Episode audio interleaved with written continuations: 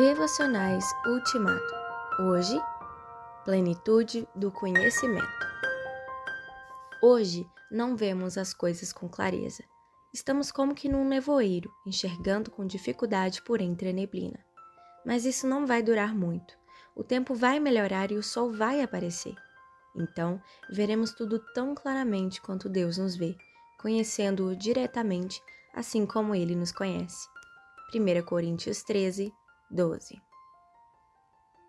Há coisas encobertas ou escondidas e coisas reveladas.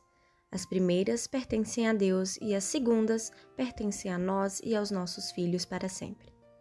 O propósito das coisas não escondidas é que as conheçamos e as ponhamos em prática.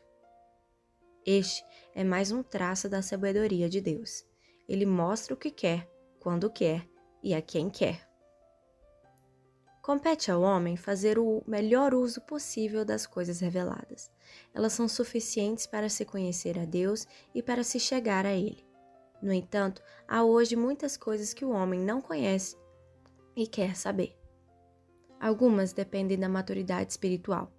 A leitura proveitosa da Bíblia inclui meditação, contemplação, investigação, conciliação de textos, busca perseverante, despojamento, humildade, fé e disposição para atender o que ela reclama.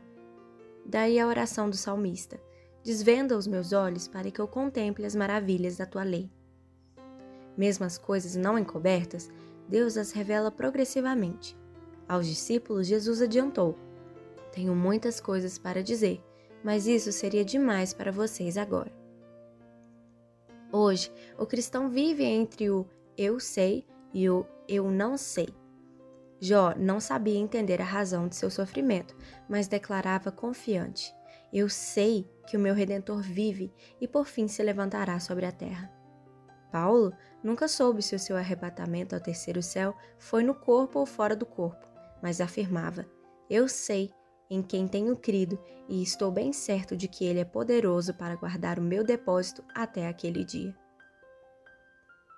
A plenitude do conhecimento existe. É uma agradável esperança que pode e deve ser alimentada.